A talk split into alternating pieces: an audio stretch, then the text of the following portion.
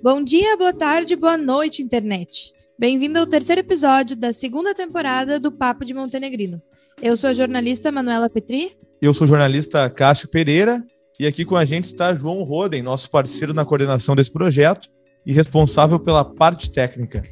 Para quem está chegando agora, é importante destacar que o Papo de Montenegrino é uma ideia que surgiu porque nós três gostamos de bater papo, ouvir e contar histórias, principalmente quando elas têm relação aqui com Montenegro.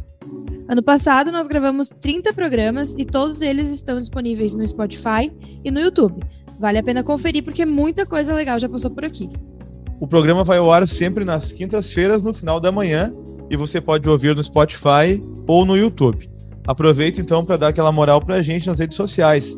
Segue lá no Instagram, no Facebook, arroba Papo de Montenegrino. Além de seguir, interage, deixa a tua sugestão de tema, de entrevistado, a tua crítica, teu comentário, beleza? E vamos então à entrevista de hoje.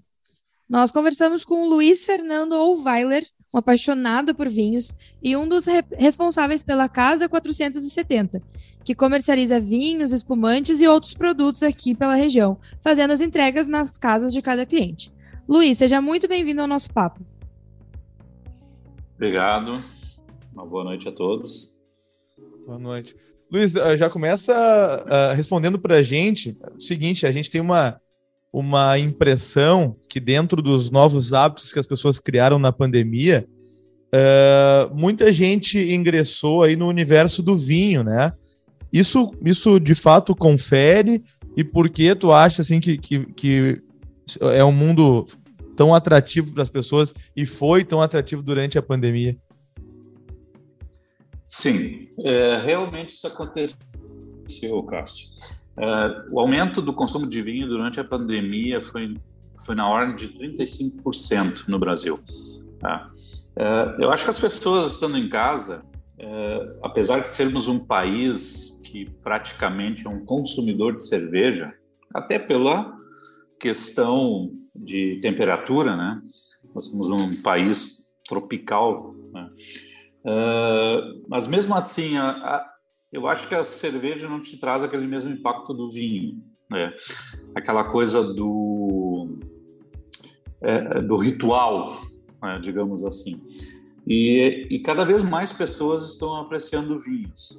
É, pessoas que não tomavam vinho estão tomando um pouco, é, pessoas que só tomavam vinho tinto começaram a experimentar espumantes, vinhos brancos estão ampliando os, esses, esse hábito do, do, de beber vinho. Né?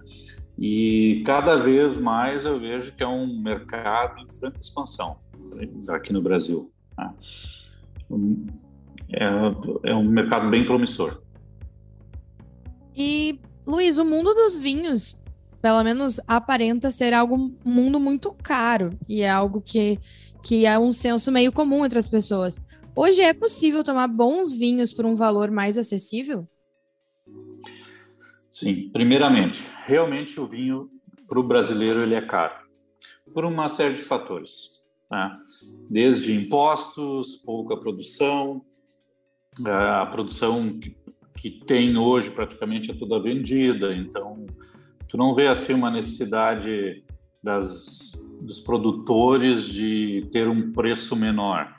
A importação uhum. também é cara, né? então é, é, complicado. É, se nós compararmos com países que é, têm vinhos com valores bem mais acessíveis, países europeus, até aqui na América do Sul, Argentina, Uruguai, é realmente uma diferença muito grande. Tá?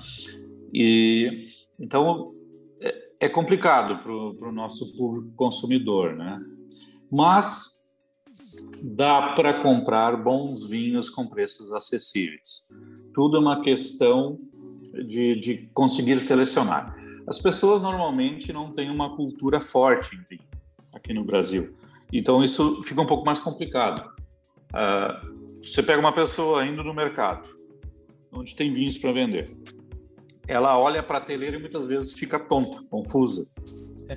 porque, porque conhece pouco, então não sabe que vinho escolher. Então às vezes tem um vinho daqui a pouco que tem um preço acessível, tem um bom custo-benefício, mas ela não tem o conhecimento necessário para escolher esse vinho. É, então, isso é uma questão de melhorar essa cultura, de faz, ensinar para as pessoas, né, o, o, elas aprenderem mais. Né? É o único caminho, infelizmente. E, e sobre o, os vinhos gaúchos, assim, a, a, a, gente sabe que as espumantes são, são premiadas, que a gente tem bons vinhos brancos, mas e, o, e os nossos vinhos tintos, assim, eles ainda estão tão muito abaixo do, do padrão de excelência de, de, dos países vizinhos aqui? Hoje nós temos excelentes vinhos tintos. Não são a maioria. É, a nossa, é, o nosso clima aqui ele não é adequado para a uva tinta. Esse é um dos grandes problemas, é, porque a uva tinta ela gosta de climas secos e nós temos aqui uma umidade muito alta além de muita chuva. Então, o que acontece? É, essa uva é, tinta com a umidade, com muita chuva, ela fica uma uva muito aguada. Ela tem, acaba no final tendo pouca, pouco açúcar, pouca frutose. Pouca frutose é pouco álcool.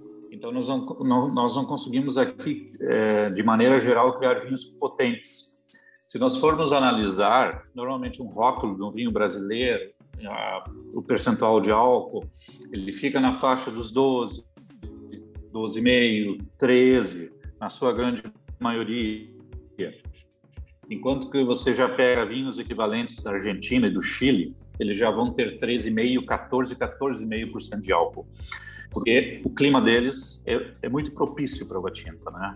É muito seco, chove muito pouco na Argentina, essa região, principalmente Mendoza, e no e no, e no Chile, né, onde a maioria desses vinhos são produzidos. Então, a uva tinta aqui, ela tem esse fator complicador, o que não acontece com a uva branca. Então, por isso que nós temos excelentes brancos e espumantes. Apesar disso, temos hoje já ótimos vinhos gaúchos tintos, porém, no custo-benefício, eles acabam ainda perdendo para os nossos vizinhos, infelizmente. Luiz, me responde assim, da maneira mais clara e simples possível. Vinho tinto no verão, pode ou não pode? Porque tu mesmo falou que é, a gente é o país da cerveja, as pessoas são acostumadas no verão a tomar cerveja caipirinha. Pode vinho tinto no verão, nas altíssimas pode. temperaturas? Pode, pode.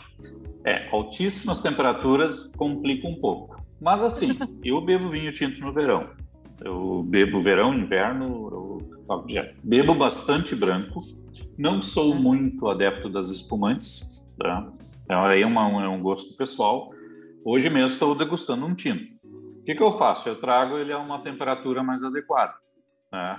Porque você tem que respeitar as temperaturas de consumo.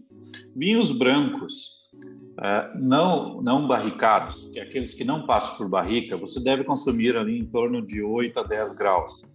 Vinhos que passam por barrica, que já são mais elaborados, os brancos, você consome de, de 10 a 14 graus, por que pareça.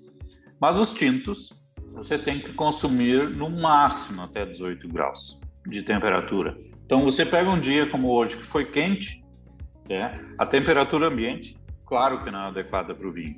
Mas você pode, usa de recursos. Por exemplo, você tem uma adega, então você já tem ele numa temperatura adequada, você tira ele.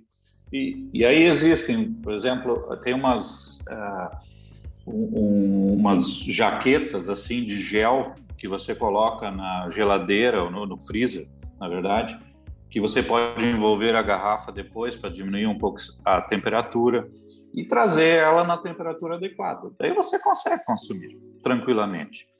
Mas os brancos, claro, que apetecem mais no, no verão. Porém, a cultura é baixa. A maioria diz assim: ah, eu só bebo vinho no inverno.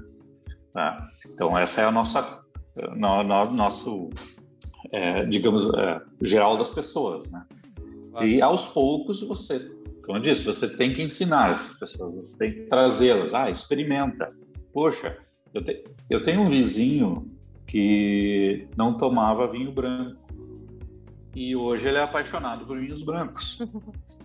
É o hábito. Porque eu cheguei, É, eu cheguei. Experimenta esse aqui, experimenta esse outro, experimenta esse outro. E hoje ele diz, ele disse esses dias, eu nunca imaginei na minha vida que eu fosse beber vinho branco, quanto mais dizer que eu sou apaixonado por vinhos brancos. é. Então isso acontece, mas aí é uma questão realmente das pessoas é, estarem dispostas a isso, né, e aprenderem mais e, e, e, e quererem, né, é, entrar para esse mundo, né. Fernando, e as pessoas que estão, né, o, o consumidor que está chegando, assim, que não tem ainda uma base de conhecimento. Chegou ali no, no site da, da Casa 470. Uh, uh, que, que, dicas, assim, eu sei que é um universo assim, complexo, mas que dicas tu dá, assim, para pegar um, um vinho sem errar e sem, sem jogar dinheiro fora? Olha, na Casa 470, todos os vinhos são avaliados antes de serem colocados à venda. Eu sou consumidor de vinhos há 32 anos. Então, do, durante todo esse tempo, eu aprendi sobre vinho. Eu, eu, sempre brinco que eu sou meio metido a entendido, né? é, é, aquela coisa da paixão, né? Realmente se transforma numa paixão. Então, é, nós, eu, enquanto a pessoa que escolhe os vinhos para serem vendidos, né, eu me recuso a colocar ali um vinho que não seja um bom custo-benefício. Claro que todos dentro da sua faixa de preço. Claro. Nós temos vinhos ali que custam R$ 29,90 para iniciantes, né, digamos assim, pessoas que estão começando, mas é um vinho que agrada. Certo. Não, não vai, é claro, não dá para comparar com um vinho de 150 reais né? que é outra categoria de vinhos. Mas é, quem chegar ali, escolher um vinho pela, eu digo assim, pelo seu limite de preço, da sua possibilidade, vai conseguir beber um bom vinho. Certo. Então, para quem quer saber mais sobre os vinhos que a Casa 470 oferece, é só pesquisar no Instagram casa.470, é o arroba lá no, no Instagram. E também tem o site, né, Luiz? É casa470, casa470.com.br, isso? Isso. E daqui a pouco tempo teremos nossa loja física. Ah, legal. Tá? Que está em construção. Né? Infelizmente demorou um pouco, porque por ser é, em rodovia, é, demorou um pouco para o DENIT no, nos liberar as, as burocracias. É, pra... Exatamente, burocracias de Brasil, né? Tu pode nos adiantar onde vai ser? Ela vai ser ali bem no início de São José do Sul. É, quem vai ali para, digamos, pega o caminho da JBS ali, né? Uhum. É, passou ali a entrada de Campo do Meio, né? Onde tem o Arroio Maratá, que é a divisa, né? Sim. É, em torno de um quilômetro ali à direita, né? Quem já passar por ali vai, vai ver a construção. E nós queremos ver se conseguimos inaugurar até meados ali de, na verdade, final de abril, início de maio. E juntamente com a loja, ali nós teremos um wine bar com petiscos e tudo mais. Né? No wine bar, as pessoas vão ter a possibilidade de, de comprar vinhos em taça. Ah, que massa. Então, Legal. Isso, nós teremos Wine Station para que a pessoa possa ela mesma escolher entre vários rótulos né, os vinhos que ela quer experimentar e beber, né, com, com várias medidas de, e tudo mais. Então, estamos em fase final né, de construção tá, e aí vai ser bem legal. Então, petiscos, depois queremos ter os Wine Garden, temos ali uma, uma série de opções legais para desenvolver. Legal. Além de dos jantares harmonizados que já estamos fazendo, né? Que continuaremos fazendo mensalmente, em torno de dois por mês, né? E mas também quem quiser tomar um bom chopp também teremos. é, importante também. Fernando, brigadão aí pelo teu tempo, tua disponibilidade, que que seja aí um, um ano de, de muito sucesso e muito vinho para vocês aí. Ah, para mim que será, com certeza. tá. Agradeço aí né, pelo, pela oportunidade né, e qualquer coisa estou à disposição também. Valeu, um grande abraço. Grande abraço. E assim a gente vai chegando ao final de mais um Papo de Montenegrino. Mas antes da gente encerrar, temos o Dica daqui. É um quadro em que a gente dá sugestões aos nossos ouvintes, um lugar para ser visitado, um passeio, um serviço, um perfil local para ser seguido nas redes sociais, enfim. Cássio, qual a tua dica de hoje? Manu, quero trazer aqui uma informação que a gente já trouxe no ano passado, né? Uh, quando a pandemia deu aquela arrefecida e o cinema de Montenegro voltou. Então, assim, muita gente a gente percebe perguntando se o cinema está aberto no verão, né? Porque, enfim, época de férias e tal. Estamos em pleno fevereiro e o cinema segue com atividades, então o pessoal pode olhar tanto no Facebook quanto no Instagram lá, Cinema Montenegro. Se digitar Cinema Montenegro ali já consegue ter acesso. Então confere lá a programação, tem, tem sempre, sempre filmes atualizados, então tá? Segue lá no, no tanto no Instagram quanto no Facebook o Cinema de Montenegro para conferir a programação. Uma baita pedida aí para quem está na cidade no verão. E a melhor pipoca, né? E a melhor região. pipoca. Vamos combinar. a minha dica é uma de uma profissional que eu recentemente usufruí de seus serviços, que é a fotógrafa Morgana Castro. Ela, o Benjamin nasceu e a gente fez com apenas oito dias de vida dele, o newborn dele, um ensaio com ele bem bebezinho. E bah, é uma profissional assim que foi incrível de, um, de uma sensibilidade, de um trabalho e de um resultado excepcional. Então, para as futuras mamães e papais, é uma uma ótima dica para quem quer deixar registrado esses primeiros dias de vida dos bebês. Excelente mesmo. Boa dica, Manu. E não esquece, segue a gente lá nas redes sociais, arroba Papo de Montenegrino, deixa teu comentário, deixa tua sugestão de tema, de entrevistado, tá bom? Tchau, Manu, tchau, João, e até semana que vem. Valeu, Cássio. Quinta-feira a gente está de volta com mais um Papo de Montenegrino no Spotify e no YouTube. Tchau!